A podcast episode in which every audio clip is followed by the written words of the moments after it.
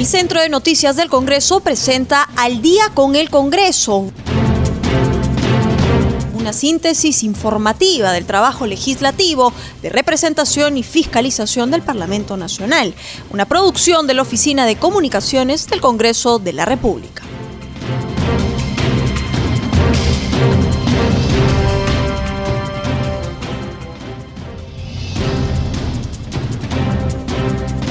Buenas noches, bienvenidos al programa Al Día con el Congreso, una producción de CNC Radio del Congreso y transmitida por Radio Nacional.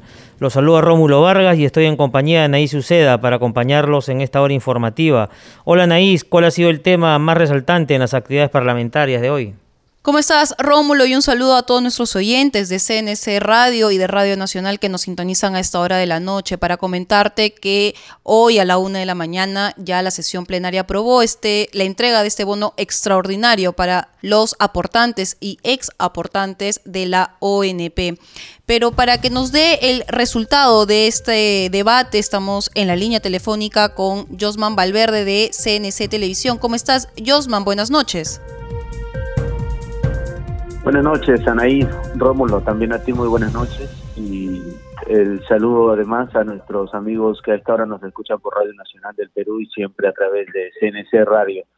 Anaís, así es, finalmente ya se aprobó esta propuesta, esta iniciativa que em, eh, desde diferentes sectores, eh, desde la ciudadanía, se demandaba, eran constantes los pronunciamientos a través de las redes sociales de quienes eh, consideraban necesario que se dé esta norma y el Congreso de la República ha escuchado precisamente esta voz, este clamor ciudadano eh, de quienes son aportantes a la ONP. Y en este caso la votación ha sido eh, por 106 votos que han respaldado esta iniciativa. Ah, así que de esta manera entonces los que se va a permitir eh, al menos lo establece así este proyecto, de manera excepcional y por única vez la devolución de los aportes hasta una UIT, una unidad impositiva tributaria, es decir, 4.300 soles a los aportantes activos e inactivos del Sistema Nacional de Pensiones. Esta devolución de los aportes mantiene una condición de intangibles, no pudiendo ser objeto de descuento, compensación legal o contractual. Eh, mediante una disposición complementaria final, además se precisa que las personas que han aportado a la ONP y que a los 65 años de edad o más no han logrado cumplir los requisitos para tener una pensión, tienen derecho a la devolución de la totalidad de sus aportes. Así que es esta la información precisamente sobre esta, este debate que se extendió, como bien mencionas tú, hasta pasada la medianoche y que ya esta madrugada eh, se aprobara. Se precisa que la ONP va a otorgar por única vez entonces a los pensionistas de la 1990 también una retribución extraordinaria equivalente a una remuneración mínima vital de 930 soles. Pasando a otros temas, hoy se ha iniciado la comisión, la semana de representación, pero en el Congreso de la República hubo también actividades como la comisión de fiscalización, que ha iniciado las indagaciones sobre los últimos acontecimientos y lamentables, por cierto, ocurridos eh, el fin de semana último en Los Olivos con esta muerte de 13 personas en la discoteca Tomás Restobar. Los congresistas han recibido tanto al ministro del Interior como al alcalde de Los Olivos para conocer la explicación, la sustentación de ellos y eh, recordemos que lo propio hicieron ayer entre la Comisión de Defensa, han ratificado prácticamente sus exposiciones y eh, han dado cuenta entonces que eh, de estos hechos, por ejemplo, el alcalde de Los Olivos ha dicho que eh, ha lamentado los hechos y que no existe ningún certificado de funcionamiento de Restobar y que tampoco figuran en el expediente documentos para el levantamiento de clausura, mientras que el ministro del Interior ha dicho que eh, la participación de la policía en la intervención al establecimiento, donde se realizaron, eh, actuado de acuerdo al plan de operaciones que hay para cada tipo de acción. En la información, Anaís Rómulo, vamos a continuar con ustedes para el desarrollo de más noticias en un día, justamente martes, en el cual los congresistas están desarrollando eh, trabajos en todo el país. Volvemos con ustedes, adelante. Gracias, Yoma, por tu reporte. Rómulo, ayer tras una sesión maratónica, ya el Congreso aprobó esta ley del retiro de hasta una UIT para que los aportantes a la ONP puedan recibir estas bonificaciones. El saldo fue 106 votos a favor, 3 en contra y 15 abstenciones. Justamente en la línea telefónica estamos con la congresista de Fuerza Popular, Marta Chávez, quien se abstuvo de este texto que ya fue aprobado por amplia mayoría. Congresista Chávez, el vocero de su agrupación, sostuvo que el dictamen tenía varios vicios, varias preguntas e inquietudes que no se respondían a sí mismas y una de ellas era de dónde saldría la plata para hacer este pago. Ustedes tenían ya una propuesta de fórmula legal que respondía a esas inquietudes, de dónde a quiénes y con qué criterios se les iba a dar estas bonificaciones. Para que nos explique más al detalle, congresista Chávez. Sí, gracias y buenas noches, Anaís, buenas noches, Rómulo, y buenas noches a sus eh, oyentes. Bueno, el tema es que yo sí creo de que el dinero está y debe estar por la sencilla razón de que es dinero que los aportantes eh, en sus momentos eh, aportaron y quien administra esos fondos, que era antes Salud y después la ONP, son entidades que lo hacían a nombre del Estado. ONP es una entidad estatal y entonces ellos tienen los recursos. Es más, en los años 90 se creó por el presidente Fujimori, se dio un decreto de urgencia, decretos legislativos para crear el Fondo de Estabilización Previsional, el Fondo Consolidado de Reservas Previsionales, con un aporte en ese entonces, mire, hace más de 20 años, para darle bonificación, o sea, mejoras a las pensiones menores a mil soles. Hoy, pasados 23 años, todas las pensiones son menores a mil soles, es decir, no hemos progresado. Y en ese momento se le otorgó también la propiedad de las acciones de Electroperú, que es la propietaria de varias centrales hidroeléctricas en el Perú, se le asignó para sustentar esas mejoras. Por lo tanto, y en ese momento se habló de más de 1.500 millones de soles, aparte de las acciones que son valorizadas en mucho más que esos miles de millones de soles. Entonces, los fondos están no solamente porque se han recibido aportes reales de parte de los trabajadores, sino porque además se creó en los años 90 un soporte financiero. Por lo tanto, a mí no me preocupa el tema de los fondos porque sí están. Es más, el Estado le debe a la ONP, que es la administradora del Sistema Nacional de Pensiones, le debe casi 20 mil millones de soles en aportes como empleador. Las municipalidades, los gobiernos regionales, incluso están en cobro muchos de ellos. Entonces, dinero hay. A mí lo que me preocupa es que se ha dispuesto. Y por eso mi voto en abstención porque la, no aceptaron mover una coma, o sea, trajeron un texto sustitutorio que idearon cuatro personas, los presidentes de las comisiones dictaminadoras, y no han querido mover una coma. Eso no es posible. ¿Por qué? ¿Y cuáles son los efectos que yo veo? y que han determinado que yo me abstenga, porque estoy a favor en una parte, estoy en contra de otra parte. Por ejemplo, yo estoy en contra de que solamente se devuelva hasta una UIT, 4.300 soles, porque hay muchos, miles o millones de aportantes que tienen más, han aportado más que esa cantidad. ¿Estoy de acuerdo que se devuelva? Sí, que se devuelva, pero todo. Por parte sí es posible. Yo misma tengo presentado un proyecto de ley el 17 de abril, es decir, hace más de cuatro meses, un proyecto donde propongo esa devolución e inclusive según un cronograma, pero además propongo que a las personas que tienen más de 60 años de edad y más de 15 años de aportación, que ya les falta un poco nada más para conseguir pensión, a esas personas se les permita obtener una pensión. ¿Cómo?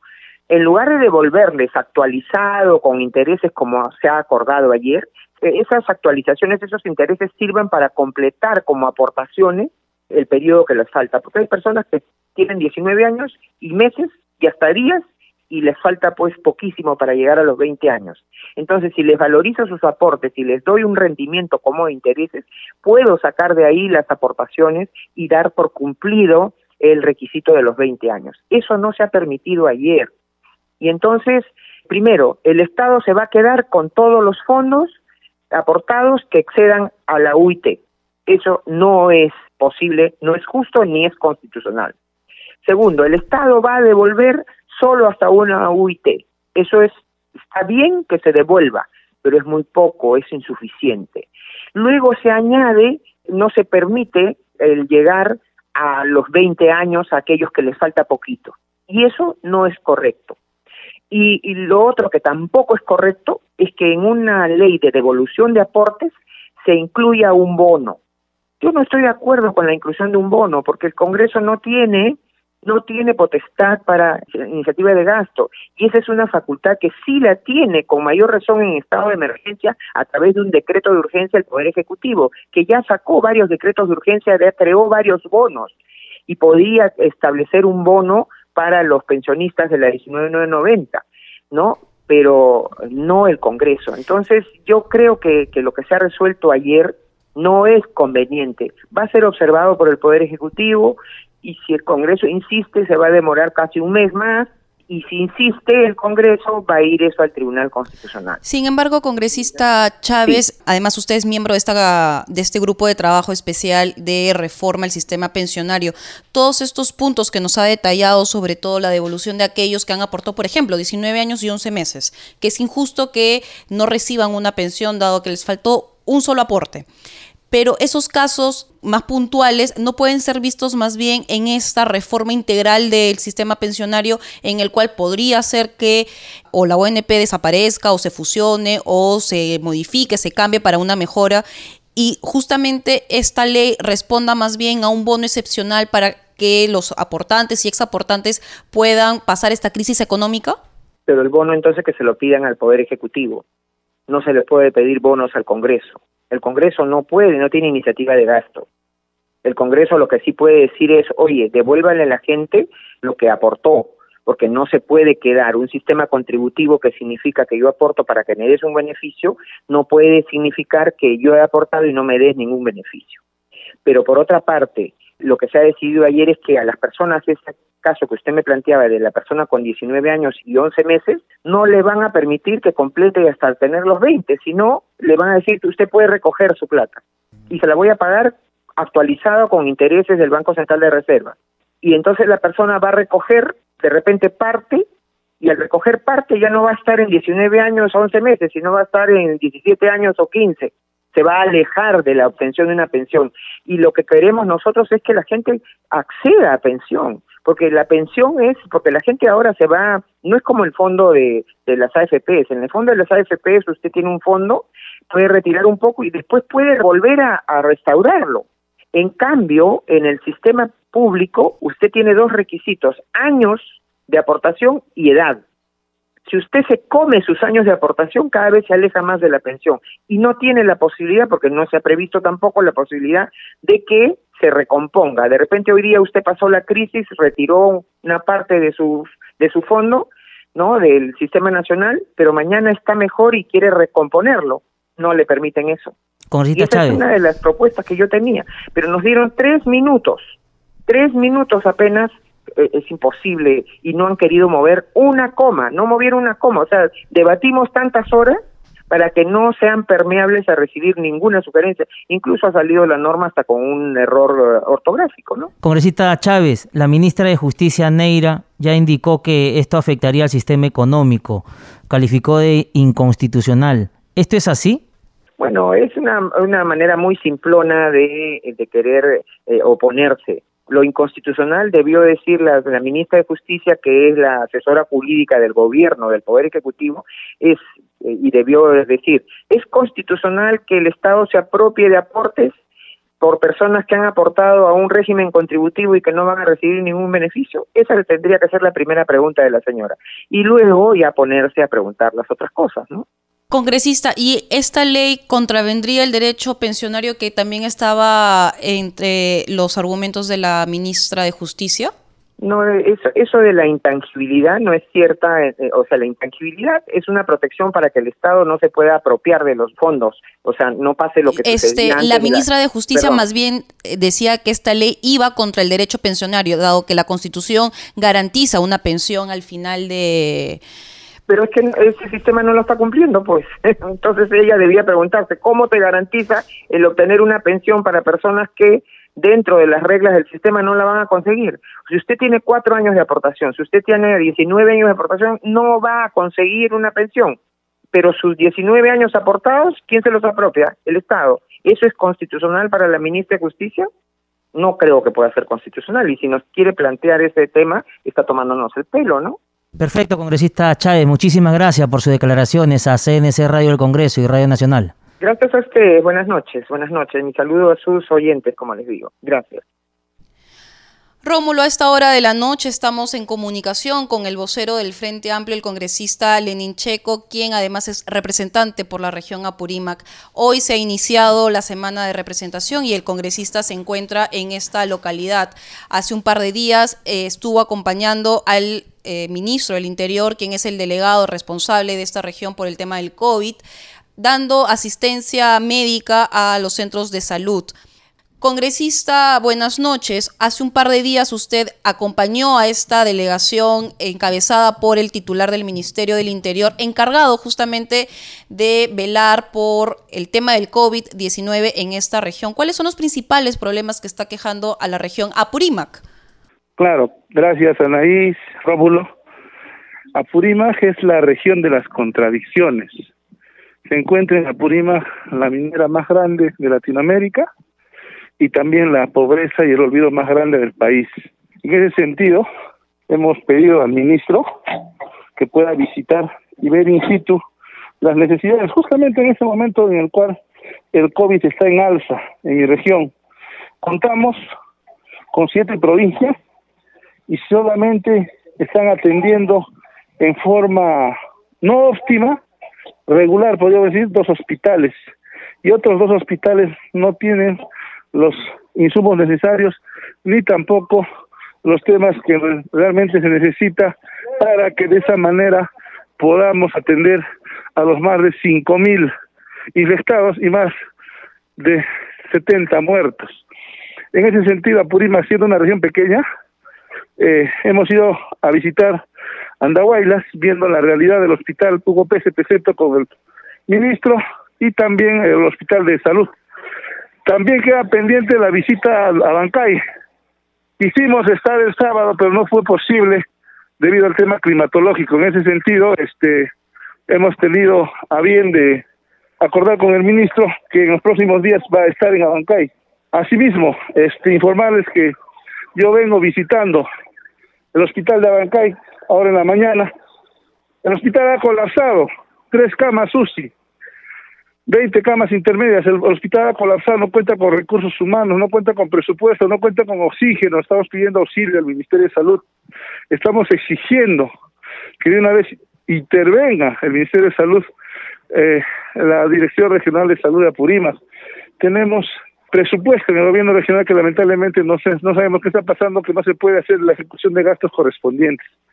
Vamos a visitar las próximas provincias en los próximos días, Quinteros, Aymara Santa Bamba, y ver in situ la realidad. La verdad, queremos que cuanto antes el Estado pueda estar presente en mi región y no queremos estar llorando a nuestros muertos, que están muriendo por el COVID, pero también están muriendo por el olvido. Esa es la verdad. Congresista Checo, buenas noches. Si bien es cierto todo lo que usted nos está narrando y, el apoyo que está brindando el gobierno con la visita que ha realizado también el ministro del Interior, no debería ser más directa la comunicación entre el Ejecutivo y el Legislativo para poder ya llevar ayuda como debe ser a, a? Esperemos que así sea. Estamos eh, preocupados para que este tema sea cuanto antes y estamos también preocupados para que este no haya más contagios y no haya más hospitalizados y por ende fallecidos. Congresista Checo, cambiándole ya de tema y viendo temas de coyuntura nacional. Ayer el Pleno del Congreso, mejor dicho, hoy en horas de la madrugada, aprobó este dictamen de ley que da un bono extraordinario a los aportantes y ex aportantes a la ONP. Sin embargo, ya desde el gabinete ministerial han adelantado diversos ministros que esta norma la van a observar debido que consideran ellos, tendría algunos vicios de inconstitucionalidad. ¿Qué opinión le merece estas declaraciones de parte de los ministros de Estado? Les pediría que tengan mucho Tino, la gente está desesperada, necesita sus aportes de ONP. Significa que debemos también pensar cómo podemos este resarcir este problema. No es solamente decirles este no te vamos a dar, sino de dónde vamos a sacar el dinero para dártelo. Tenemos algunos temas pendientes que lamentablemente no se están tomando como prioridad. Es el tema de la ley de, del impuesto a las grandes fortunas, que en otros países está funcionando perfectamente.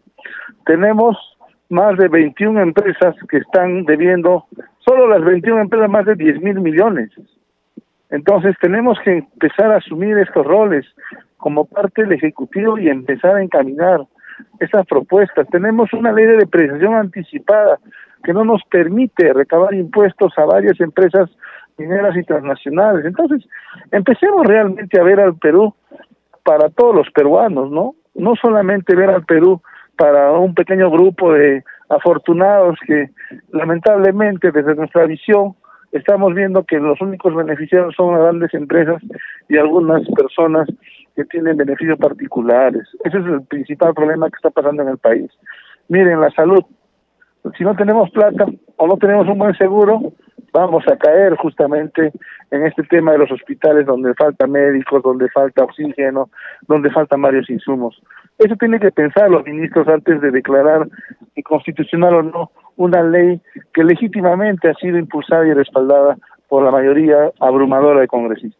Congresista, hablando también de mayorías, y es que por amplia también mayoría se aprobó interpelar a la ministra de, Economía y Finanzas, la señora María Antonieta Alba, quien tendrá que responder a dos pliegos de mociones de interpelación que suman en total 82 preguntas. Aquí el tema, para que nuestros oyentes entiendan, es por qué el Pleno del Congreso está citando a la ministra, cuáles son los temas que debe responder y sobre todo que si usted nos puede explicar en qué consiste este mecanismo de control político. Gracias, Anaís. Para el día de ayer hemos bajado 32 puntos porcentuales. Estamos en los últimos lugares de avance económico en el país. La ministra es la titular del pliego. Ella plantea políticas públicas de salvataje, plantea políticas públicas de soporte y reactivación económica. ¿Qué está pasando en el país? En los últimos tres meses hemos bajado o hemos subido, se podría decir, en 7 puntos, 7% de más pobres. O sea, de lo que antes era 20% de pobreza, ahora es 27% de pobreza en Lima. La cifra de desempleados, igual, 400 mil desempleados en los últimos tres meses. Solamente estamos hablando del desempleo formal, del de planilla, entendiendo que tenemos el 70% de ciudadanos que trabajan en forma independiente. Los planes y estrategias de reactivación económica no están funcionando. Reactiva Perú, FAEMIPE, no están funcionando y eso nos perjudica. Entonces, ¿cómo podemos nosotros seguir respaldando una propuesta que no tiene un eco en la población? En ese sentido, nosotros pedimos a que el Ministerio de Economía, en la persona de la ministra, pueda venir ante el legislativo a responder. Son dos pliegos interrogatorios, ahora se han convertido en 83 preguntas. Y justamente todas esas preguntas son con respecto a las políticas económicas que se vienen desarrollando en el Perú. Nosotros es lo que queremos. Este pliego interrogatorio forma parte, forma parte de este, las responsabilidades del legislativo. Nosotros tenemos esta responsabilidad y obligación de interpelar a un ministro cuando vemos que sus planes y políticas públicas no están funcionando o no están de cara a la población en su mayoría. Congresista Checo, cambiándolo de tema, el Tribunal Constitucional ha declarado fundada la demanda contra la suspensión de los cobros de los peajes. ¿Qué opinión le merece el tema? Estamos en un sistema donde una constitución solamente avala a las grandes empresas. Eh, desde mi bancada, como vocero titular, hemos exigido la necesidad de un cambio de constitución. Por esas razones, porque los contratos ley están en favor de las grandes empresas, porque los impuestos están en favor de las grandes empresas, porque lamentablemente la educación y la salud, por ejemplo, son un servicio, no son un derecho. Si usted desea educar mejor a sus hijos, va a tener que buscar una universidad que en estos momentos le va a cobrar lo mismo que antes, a pesar que no está realizando la misma labor. ¿Y eso qué significa? Lucro. Y es lo mismo con el tema de los peajes. Nosotros sabemos que la madre del cordero es la constitución política, por eso hemos pedido que este 11 de abril se mande un referendo, aprovechando las elecciones, para ver si la población está de acuerdo o no con esta constitución.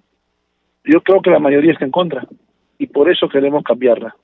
Muy amable congresista Checo por estas declaraciones a CNC Radio del Congreso y a Radio Nacional. Y finalmente, congresista, ¿alguna invocación para los pobladores de la región de Apurímac para poder afrontar este problema de la COVID-19?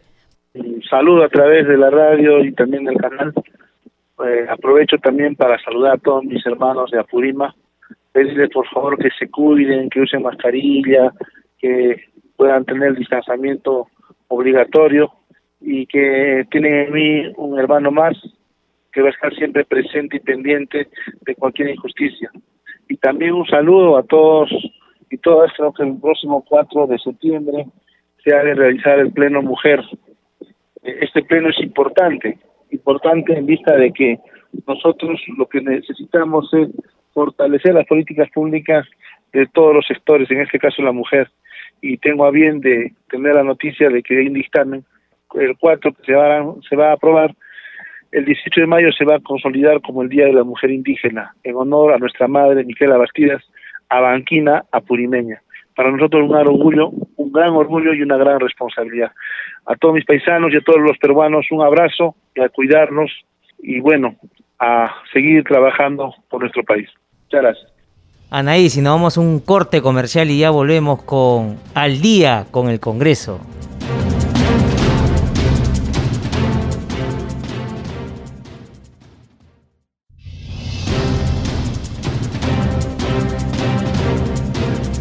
Estamos de regreso en Al día con el Congreso. Recuerden que llegamos a todo el Perú a través de las 70 frecuencias de Radio Nacional. Rómulo, en esta hora de la noche nos acompaña en la cabina de CNS Radio Estefanía Osorio para justamente darnos el reporte de las actividades de los congresistas en las redes sociales. Estefanía, cuéntanos. Hola Rómulo, Naís, ¿cómo están? Un saludo a todos sus oyentes de CNC Radio del Congreso y de Radio Nacional que nos escuchan a esta hora de la noche para darles un repaso por las redes sociales de los congresistas de la República y del Parlamento Nacional. En Facebook, el congresista de Somos Perú, Beto Barrio Nuevo, informó que llegó a la provincia de Siguas, en el departamento de Ancash.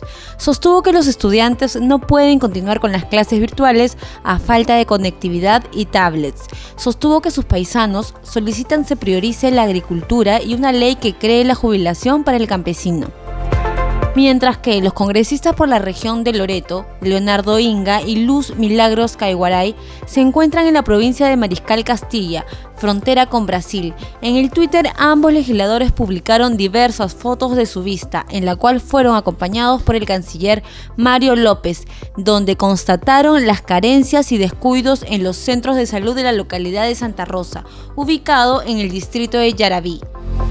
Quien también inició su semana de representación fiscalizando las deficiencias en los centros de salud fue la congresista de Fuerza Popular, Liliana Pinedo. La legisladora publicó unas fotografías de la visita que realizó al centro poblado Laura Cayer, en el distrito piurano de San Luis, donde constató la problemática que aqueja a esa localidad mientras que en Pasco, el congresista de Alianza para el Progreso, Marco Antonio Verde, publicó en su cuenta de Twitter cuatro fotografías de la visita al hospital de contingencia Freddy Vallejo Oré de Yanahuanca para articular esfuerzos en la lucha contra el COVID-19. Según el tuit, el director del nosocomio demandó más personal, módulos y mantenimiento de ambulancias, pedido que el congresista se comprometió a gestionar. Finalmente, desde Lambayeque, el congresista Jorge Pérez denuncia que el hospital itinerante, inaugurado en el mes de junio, no atiende a los pacientes. En su cuenta de Facebook publicó un video donde se observa como un paciente con COVID se le niega el acceso a dicho nosocomio. Pero escuchamos la denuncia del congresista Pérez Flores. Hoy día empezaba a hacer un trabajo de representación acá en mi región Lambayeque Hemos venido a un hospital itinerante que fue inaugurado por el presidente de la República, fue construido por reconstrucción con cambios, ha pasado junio, ha pasado julio, ya estamos terminando agosto y hasta ahorita no pueden atender un paciente. Miren el paciente cómo se va, señores. Bueno, Naís Rómulo, eso fue nuestro segmento Congreso en redes. Solo para recordarles a todos sus oyentes que siempre pueden mantenerse informados de las actividades parlamentarias, siguiendo nuestras redes sociales en Instagram, Facebook y Twitter. Nos encuentran como Congreso Perú. Adelante con ustedes, aquí en estudios. Gracias Estefanía por tu visita a nuestros estudios. Ya volvemos mañana contigo con mayor información.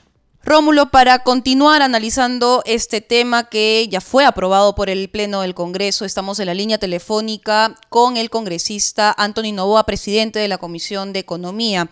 Congresista Novoa, parte del debate, o durante el debate, mejor dicho, su colega de bancada, el congresista Burga, le pidió, le solicitó saber de dónde iba a provenir este financiamiento para la entrega de este bono excepcional para los aportantes y exaportantes a la ONP.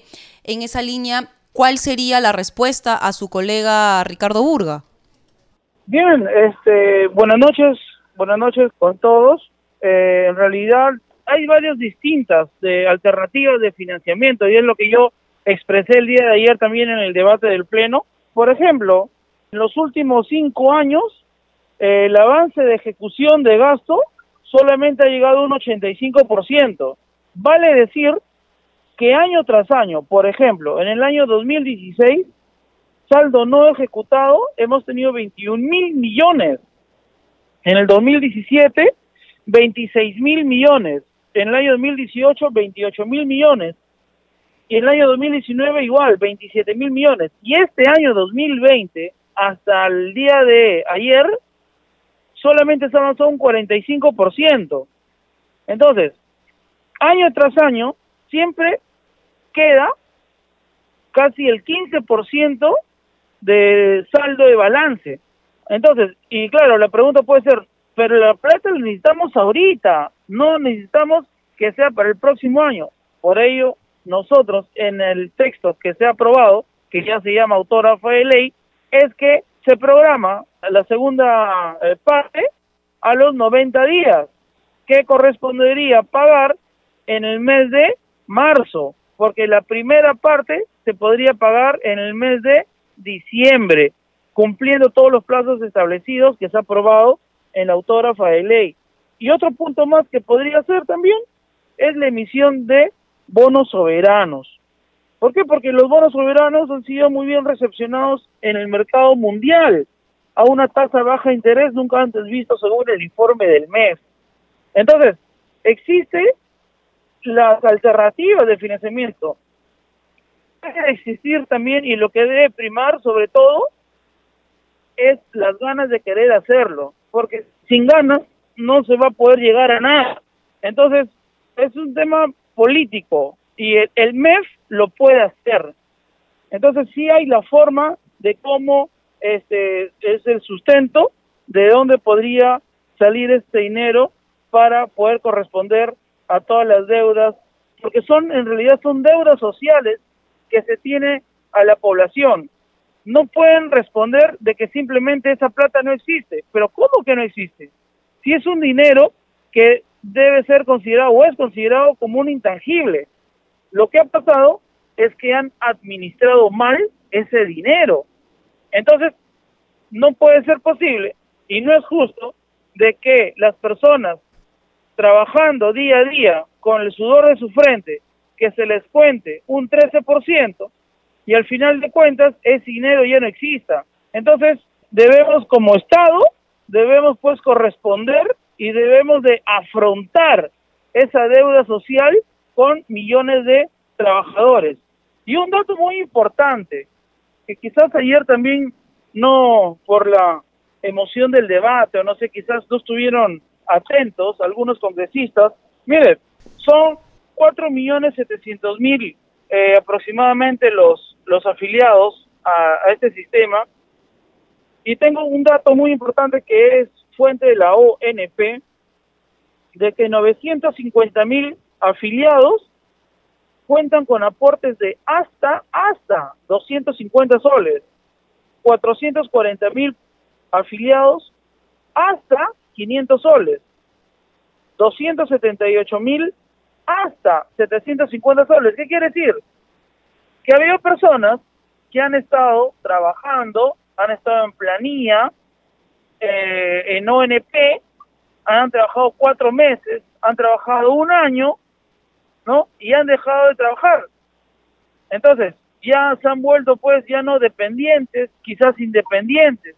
Entonces, ese dinero que le ha costado al trabajador, que lo ha luchado, que lo ha sufrido, es justo, es justo que se le devuelva, es justo que se le devuelva. Y no es justo, y no es justo que el Estado se quede con ese dinero. Entonces, consideramos de que es vital importancia. En estos momentos, nunca hemos atravesado, un problema tan grande, el Perú, ni todo el mundo, por esa pandemia, el COVID. Son más de 6 millones de empleos que se han perdido. Entonces, en estos momentos es una forma como apoyar económicamente también al país. Claro, y me dicen, pero, a ver, congresista, ¿cómo usted va a apoyar? mire cuánto dinero va a salir. Sí, va a salir, pero la gente no quiere el dinero para que lo guarde debajo del colchón. La gente quiere el dinero para ir a comprar, para ir al mercado, para ir a adquirir medicina. Entonces, en realidad, estamos apoyando al microempresario. Entonces, es una cadena, al, vamos a apoyar a la cadena de pagos. En realidad, es una buena, eh, una buena forma cómo vamos a apoyar a los microempresarios, porque la gente en estos momentos no quiere el dinero para ahorrarlo. En esa línea, ¿qué le podría decir a los aportantes?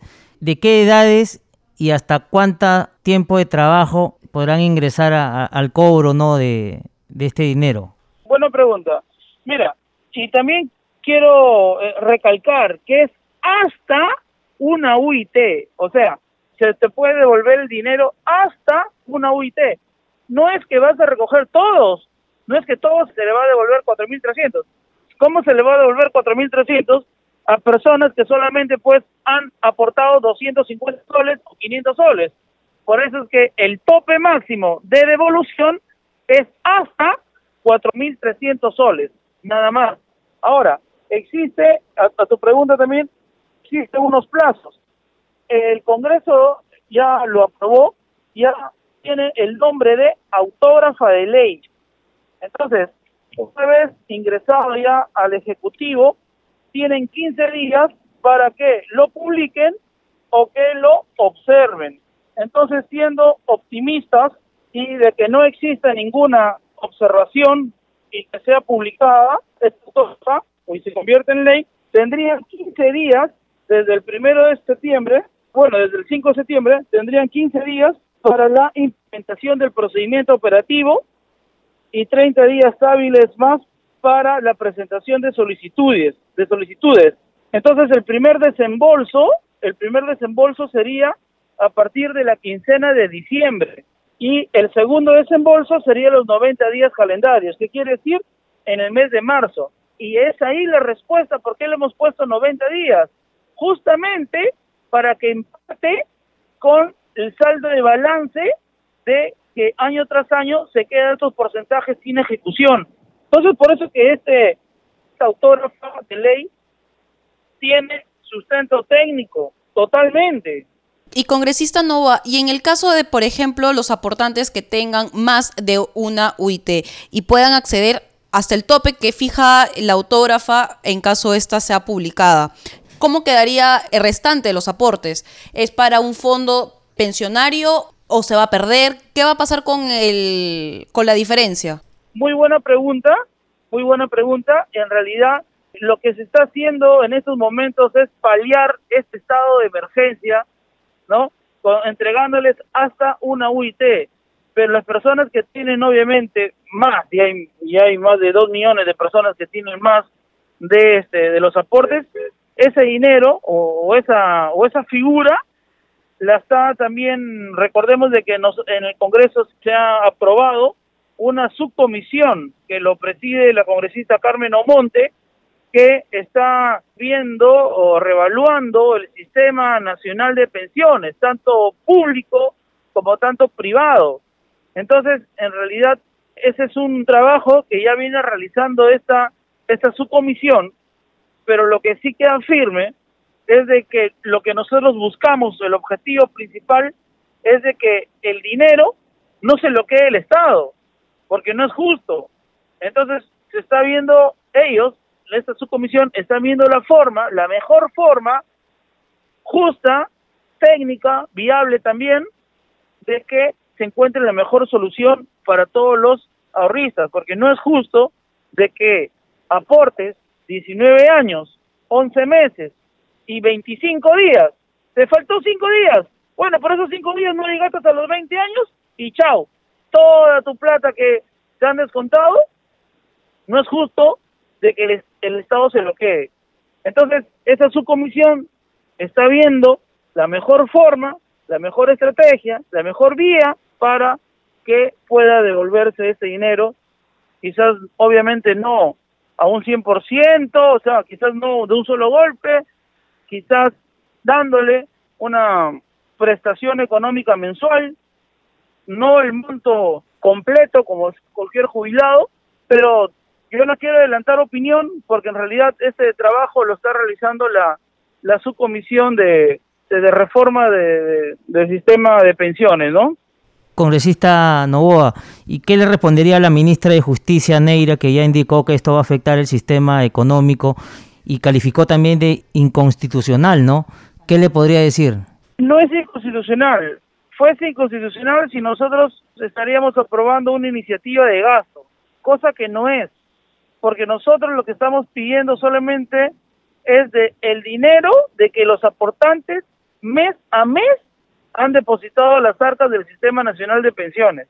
Entonces, no estamos generando un gasto, estaríamos generando un gasto si al caso nosotros pidiéramos bonos, cosa que no ha sido así. Entonces, no es inconstitucional, ¿no? No es inconstitucional y esperemos de que el Ejecutivo esta vez no le dé nuevamente la espalda a nuestros hermanos de la ONP, como sí lo ha hecho en el mes de julio cuando ofreció que le iban a dar ellos como ejecutivo, ellos lo han podido solucionar. Este problema ellos lo han podido solucionar desde antes, pero no lo quisieron hacer.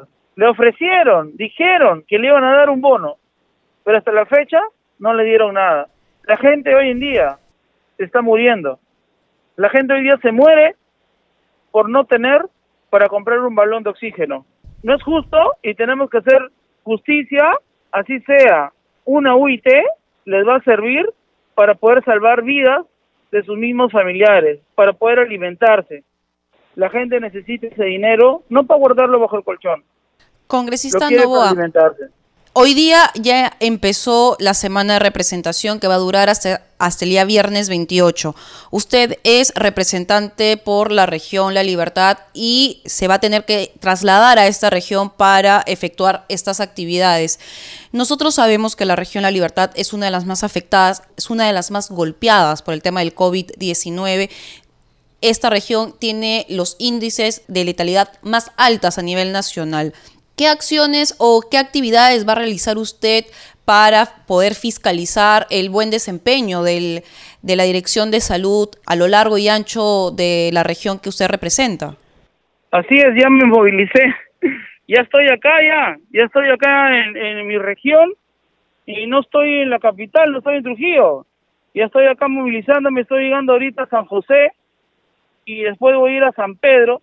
Tenemos varias actividades con los alcaldes donde vamos a recoger sus necesidades para luego reunirnos también con el gobernador regional y con el gerente regional de salud, porque yo le pedí en un momento, cuando estaba como en la cartera del Ministerio de Salud del eh, ministro Zamora, el ex ministro Zamora, le pedí a la medicina que tanto falta hace el bromuro rocunorio, que hasta la fecha sigue siendo una falencia en los hospitales, no solamente en la región de Libertad, sino a nivel nacional. Es un medicamento que lo usan las personas que están en unidad de cuidados intensivos. Acá sufrimos también por plantas de oxígeno. Acá el gobierno regional está que le cede una planta de oxígeno a la Municipalidad Provincial de Trujillo. Y así hay diversas falencias y yo siempre le he dicho, no solamente es reflotar los hospitales regionales, acá hay que hacer un trabajo también con las postas de salud, con los centros de salud. Debemos de estar reflotando estos establecimientos, que estos establecimientos son los que llegan directamente al ciudadano. Porque imagínense una persona que vive, bueno, en un sector acá, como San José o Alto Trujillo, en el porvenir, para que se dirija al Hospital Regional de Trujillo es un gasto. Es un gasto. O sea, cinco soles del pasaje es gasto. Cinco soles es bastante dinero para esa gente. Entonces, estamos reuniéndonos para tomar acciones inmediatas y hacerle ver al ministro Carlos Lozada que él es el ministro representante de la PCM acá en la región La Libertad. Justamente, congresista Novoa, en una oportunidad tuvimos, pudimos conversar con eh, la congresista Tania Rodas, que también es representante de esta región, y ella nos adelantaba que el gobernador regional de La Libertad ya había solicitado con anticipación y antelación al gobierno central transferencia presupuestaria justamente para comprar medicinas, para implementación de EPPs, entre otros. Sin embargo, estos requerimientos no han sido contestados hasta el momento. En esa línea, ¿sabe usted por qué es la demora? ¿Por qué no el gobierno no le está prestando la atención a la región de la libertad? Bueno, lo que pasa es que hay que ser sinceros también. Ahorita el gobernador regional recién veo que se quiere poner las pilas. Antes no estaba así. Antes decía que el oxígeno no faltaba en la provincia de Trujillo. Ahora recién veo que está que se pone las pilas y está sincerando las falencias que tenemos acá en la región. Acá tenemos cuatro provincias que han sido declaradas, ¿no? Están focalizadas, que son Chepén, Pacasmayo, eh, Astope y Virú.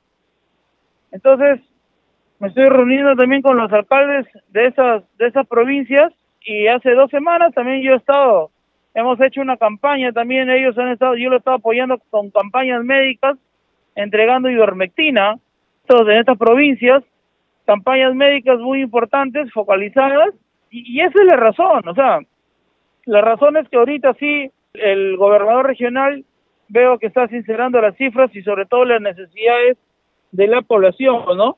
¿Y usted cree que es necesario la intervención del MINSA en la direza de, de la libertad?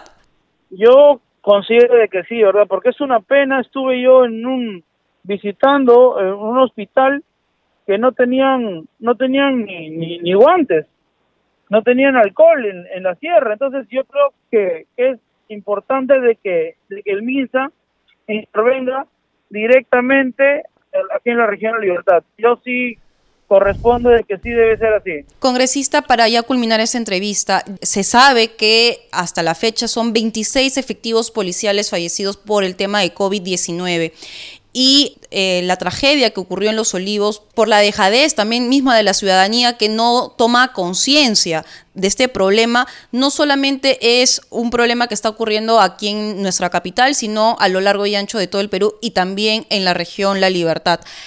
¿Qué mensaje le daría usted a la ciudadanía para que, uno, tome conciencia del problema que estamos viviendo y, segundo, sus recomendaciones para que puedan no contagiarse a esta escala tan masiva que estamos viviendo?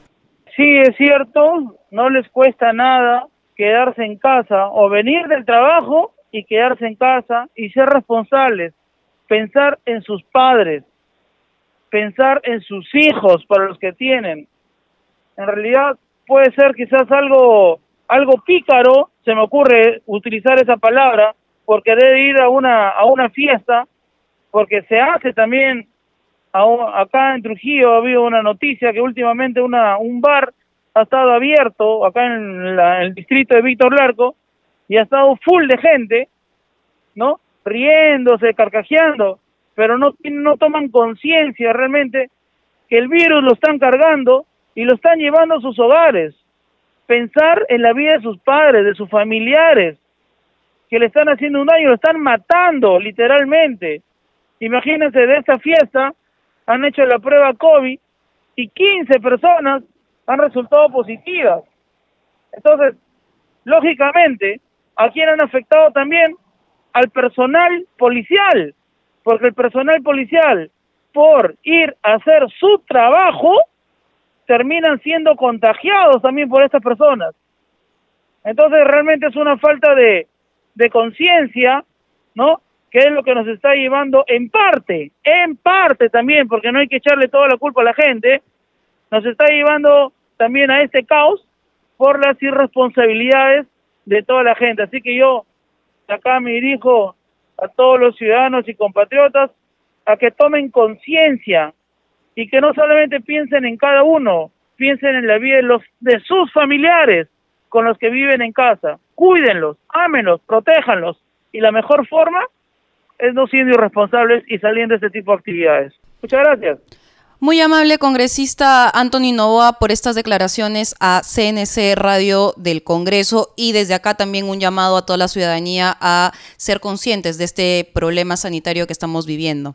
Listo, luego. Anaí, si ya nos vamos despidiendo del programa, no sin antes recordarles a nuestros oyentes que estamos en semana de representación. Los congresistas han viajado a su región de origen y vienen cumpliendo actividades. Así es, este Rómulo, solamente como para indicar que el congresista Jorge Pérez hizo una denuncia gravísima en sus redes sociales y los hemos escuchado justamente con Estefanía.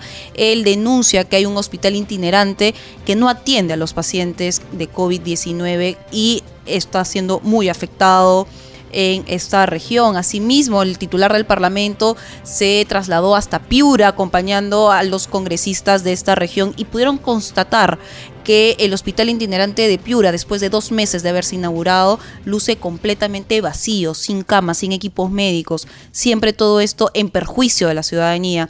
Rómulo, hay que culminar, ya se nos gana el tiempo, sin, sin antes este, hacerles recordar a todos de el lavado de manos, el uso de la mascarilla correcto y todos los sistemas de y los protocolos sanitarios que deben cumplir. Así es, si sale a la calle, cumpla todos los protocolos para evitar esta enfermedad que afecta no solo al Perú, sino al mundo. Con nosotros será hasta el día de mañana a partir siempre de las 7 de la noche. Hasta mañana, Nais.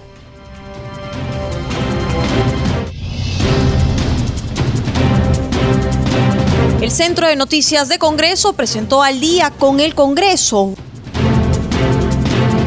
una síntesis informativa del trabajo legislativo, de representación y fiscalización del Parlamento Nacional, una producción de la Oficina de Comunicaciones del Congreso de la República. Los invitamos a visitar nuestras redes sociales y sitio web www.congreso.gov.pe.